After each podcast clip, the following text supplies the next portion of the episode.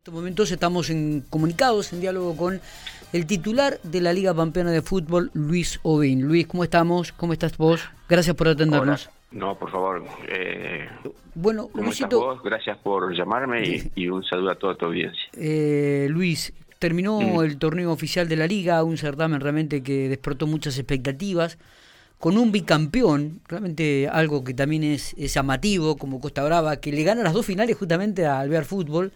¿Qué, qué, evaluación haces del mismo, este, bueno, ahora un poco más tranquilo y ya pensando en, lo que viene? Bueno, el, el torneo en sí eh, me, me encantó, porque hasta la última fecha eh, hubo este, la pelea eh, por el descenso, que mm, en el último partido se dio vuelta la, la situación, e incluso en lo que respecta, respecta respecta a la a la clasificación para el provincial, fíjate que se dieron, este, estaban jugándose todos los partidos a la vez y faltando cinco minutos entraba Ferro, eh, después empató Independiente y entraba Independiente y terminó ganando Cané y entró Cané, eh, la verdad que la verdad que muy lindo, muy muy muy emocionante. Pese a que el primer puesto de, de las del torneo clausura, supongamos, estaba estaba ya definido, pero bueno, todos esos, todos esos este, mm, alternativas este, lo mantuvo en vilo al público. ¿no? Totalmente, digo, y mm, un torneo provincial, que, el que se avecina del 2023, digo, que va a tener equipos que habitualmente no, no participan ¿no? del mismo, y, y van a faltar este uno de los históricos que es Ferro del Pico, ¿no? Sí, sí, este, eh, bueno, eso demuestra que todo el mundo tiene posibilidades y, bueno, eh, para la gente de Cané, la verdad que fue una fiesta, no, sé si pudiste ver algún video y demás, pero festejaron muchísimo y todo nos alegra que, toda esa gente logre sus objetivos porque sabemos de los esfuerzos que hace y en esos pueblos que no hay tanta cantidad de habitantes este, se les hace pesado eh, mantener mantener este, los gastos de, todo un, campeonato, ¿no es cierto? Totalmente, totalmente. ¿Cómo está la Liga Pampeana, Luis? ¿Cómo está de números? ¿Cómo está económicamente? ¿Cuáles son los proyectos, los objetivos? Eh, no, no, no. Eh, los números está, estamos muy bien. Eh, honestamente, mm, tengo un equipo que estoy orgulloso de ellos y en, donde incluyo el tesorero, que es un, una persona este, sumamente prolija y a, su vez, eh, ¿cómo te puedo explicar? Sin, sin pasarse de, de, exigencias, este, eh, mantiene permanente contacto con los clubes, solicitando los aportes y demás. De hecho, en todo el torneo, en todo el torneo, que era uno de mis objetivos, no se aplicó el famoso artículo 77 que los obliga a pagar o si no los clubes tienen que jugar sin sumar puntos, ¿viste? Así que eso demuestra la gran tarea de, de Rubén Álvarez, el tesorero de, la liga. Eh, Luis, ¿se va a continuar con la liga de veteranos? ¿Se va a continuar con la liga femenina? ¿Cuáles son los objetivos? ¿Cuáles son los proyectos? Sí, sí. Eh, la liga de veteranos se, eh, se, lanza ahora este fin de semana este el torneo clausura.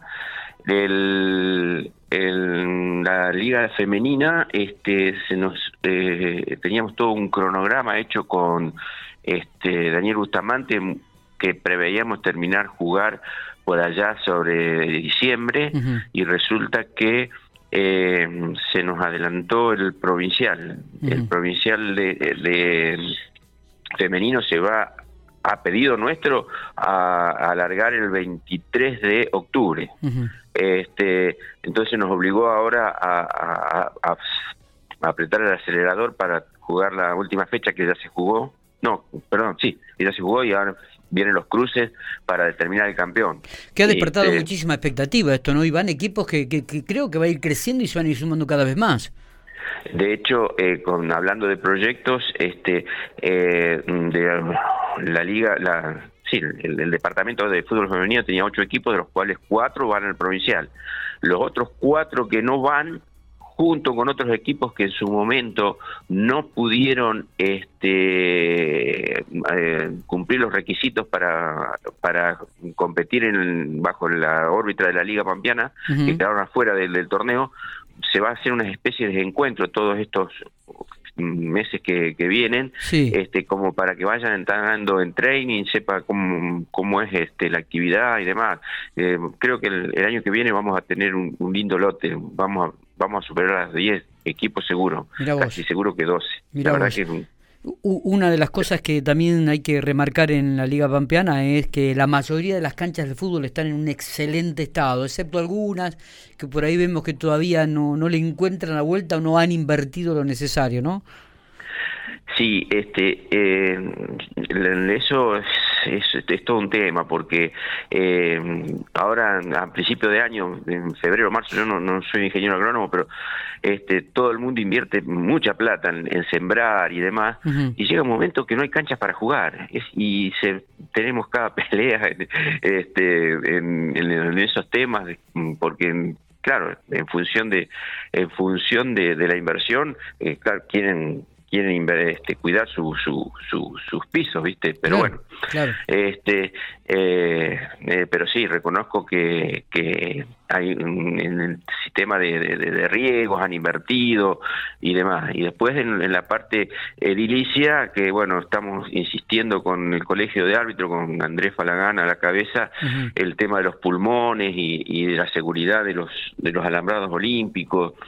En fin, en eso todavía creo que no sé si exigir más, pero seguirlos más de cerca, ¿viste? Seguirlos más de cerca porque por ahí este eh, vos ves que hacen el hacen el, el pulmón, pero eh, no con la suficiente consistencia y vamos a los al mes y, está parte de, un de un tejido caído porque pasaron a buscar una pelota o que cayó ahí al pulmón en fin, eso es, todo un tema, pero tampoco podemos estar en todas las canchas, ¿viste? también es, cierto. Seguro, seguro. Bueno, eh, no sé si nos queda algo en el tintero, este, ¿cómo, cómo, cómo vas caminando en, estos, en estos primeros pasos como titular de la Liga Pampeana? ¿no? ¿Cómo es tu relación con, los clubes? ¿Cómo es tu relación con, el gobierno? Con, los clubes es, es muy buena. Este, eh, de hecho, eh, tengo la satisfacción que para el torneo Copa Liga que se juega a partir ahora del 2 de octubre. ¿Cuándo arranca? ¿El 2 de octubre? El 2 de octubre, sí. ¿Y quiénes participan en ese torneo? ¿Participan todos los equipos de la, del...? Mira, te lo, voy a, te lo voy a hacer al revés. Este, no participa eh, Costa Brava, y Lonquimay y está en duda All Boys de Trenel, porque eh, All Boys de Trenel y Costa juegan el federal el federal amateur que se larga el 15 de octubre aparentemente ah, claro. y, y, no, no, no se les complica, pero después todo el mundo. Hay 22 equipos anotados en este momento. ¿Y este, este torneo que arranca ahora, eh, otorga una plaza para el provincial o me equivoco? No, el, el torneo, eh, en el, la idea es que al provincial Mm, vayan equipos de la A. Entonces, si eh, gana el, el torneo un equipo X, este torneo, para poder competir el, con el octavo de, clasificado, que es el que clasifica para la para el provincial, tiene que salir campeón de la B. Está bien. Entonces, si sale campeón de la B, asciende y se le permite este eh, revalidar con el octavo de la del torneo de primera A el, derecho a ir al, provincial.